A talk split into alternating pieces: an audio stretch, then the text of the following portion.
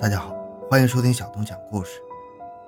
二零零一年七月十六日凌晨三点二十分，衡山县党岔乡马坊村发生一起特大爆炸案，造成了八十人死亡，九十八人受伤。受伤的人中，重伤六人，轻伤三十七人，轻微伤五十五人。三百一十一间房屋受损，直接经济损失达五百六十二点六四万元。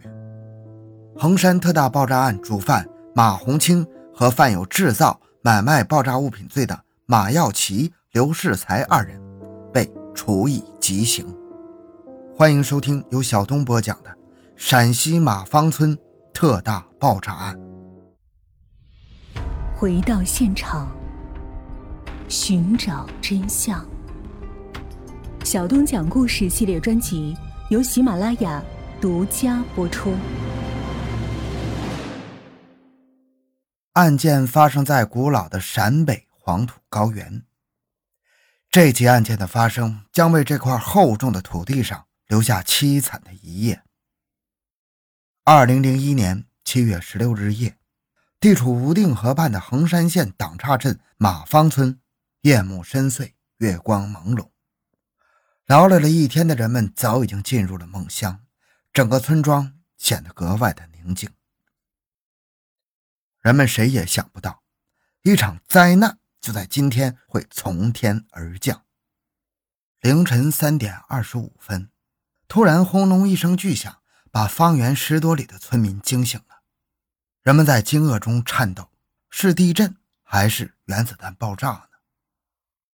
随着声响，村庄中心升起一柱巨大的火龙，高达数十丈，卷起的烟土沙尘笼罩了整个村庄。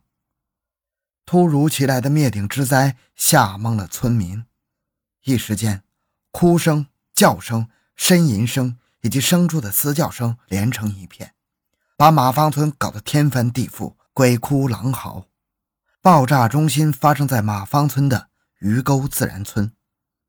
爆炸现场令人不寒而栗，胆战惊心。炸点中心位于村民马世贵院中，爆炸形成了巨大的漏斗形炸坑。炸坑南北长二十七米，东西长三十六米，坑深七米多。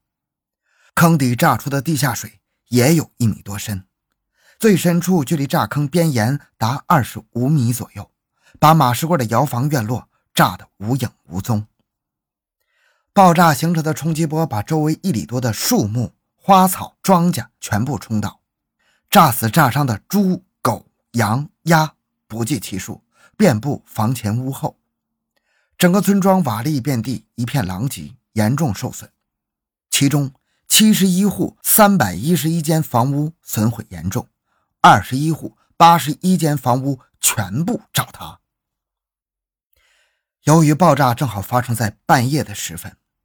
三百多个熟睡的人被埋压在废墟之中，十多名村民被炸得粉身碎骨、血肉横飞，其手脚、头颅、五脏、皮肤等器官组织被炸飞在数百米以外的地方，有的挂在树上，有的抛在路上，随处可见，其情景惨不忍睹，催人泪下。死亡人员中有夫妻，有母女，有老人。有儿童，有一户人家全都被炸死，只有一个小女儿外出走亲戚才幸免于难。一位上大学的学生刚从学校回来就被炸死，随同他来度假的同窗好友也被炸死。尤其是马世贵一家六口，竟在这次灾难中全部丧命，尸骨未留。这次灾难一共造成了八十三人死亡，九十八人受伤。三百一十一间房屋严重受损，直接损失高达五百六十二万元，是我国仅次于石家庄市爆炸案的又一起特大爆炸案。这就是震惊全国的衡山马坊七幺六特大爆炸案。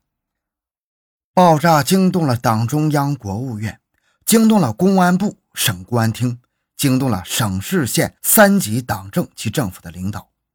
衡山县五大班子的领导和干部迅速赶到现场，榆林市委、市政府的领导也带领有关人员来到马坊，省市县三级公安机关的领导和干警也奉命奔赴现场。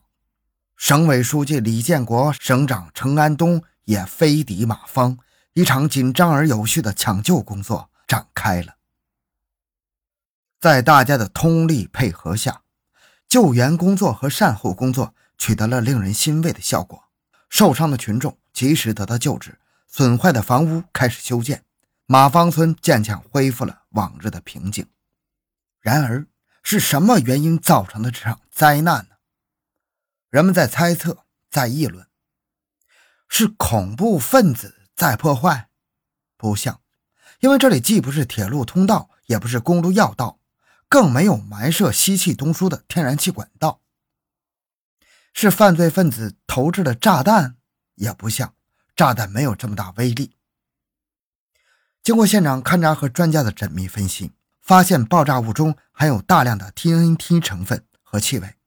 爆炸很有可能是由 TNT 炸药引爆而形成的，但据专家分析，如果是 TNT 炸药，那至少要三十到四十吨呢。这么多炸药从何而来？又是怎样引爆的呢？于是专案组展开了艰难细致的调查工作。据村民反映，马坊村近年来一直有人私自制造土炸药，而且数量巨大。近期由于查得紧，不敢公开制造，但仍然在秘密生产中。据村民反映，死者马世贵，也就是爆炸中心处，就是生产土炸药的人员。爆炸很可能就是他家生产存放的炸药所致。那么这些炸药又是如何爆炸的呢？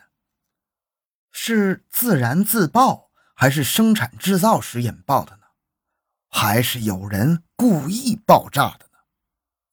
这一切成了专案组调查的重点。就在此时，在清理外围现场时，发现了导火索的遗物。经检测分析，竟然是点燃后的导火索遗迹。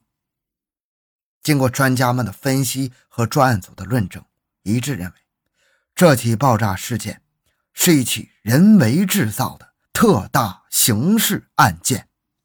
于是，专案指挥部迅速调集上百名公安干警，对这起爆炸案展开了声势浩大的刑事侦破工作。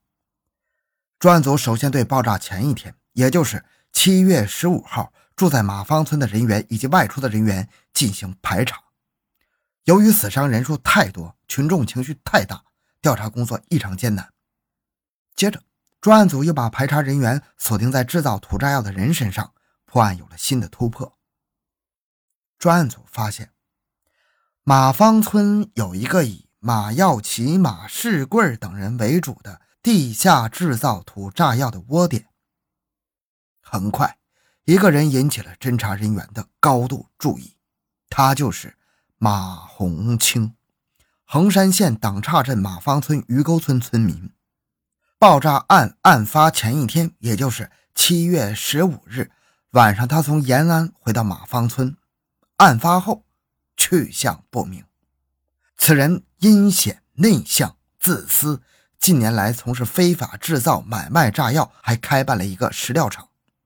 因为经营不善，债台高筑，行为反常啊！令查这个人懂得点爆破技术，是个重点怀疑对象。七月三十日，专案组集中围绕马红清展开秘密调查，四处查找其下落。八月一日夜。马红清潜回家中。八月二日，专案组传唤马红清进行审查。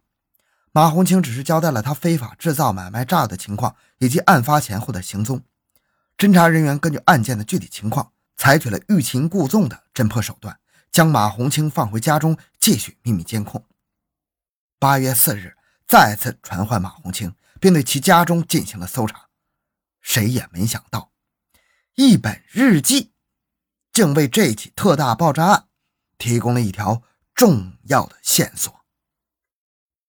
马红清的二女儿，这位年仅十六岁的姑娘，在他二零零一年三月二十一日、二十二日、二十三日的日记中，记载了其父亲近日来的反常情况和酒醉后给人打电话说我要炸什么什么的内容，并反映出了他害怕、焦虑的心情和对父亲的关爱。侦查员立即找到了马的女儿。女儿说：“谈到其父曾说，如果告不倒，一炮就把他们轰了，以及咱们村有黑社会这种言辞。”一系列的线索和证据使马红清的作案嫌疑进一步上升。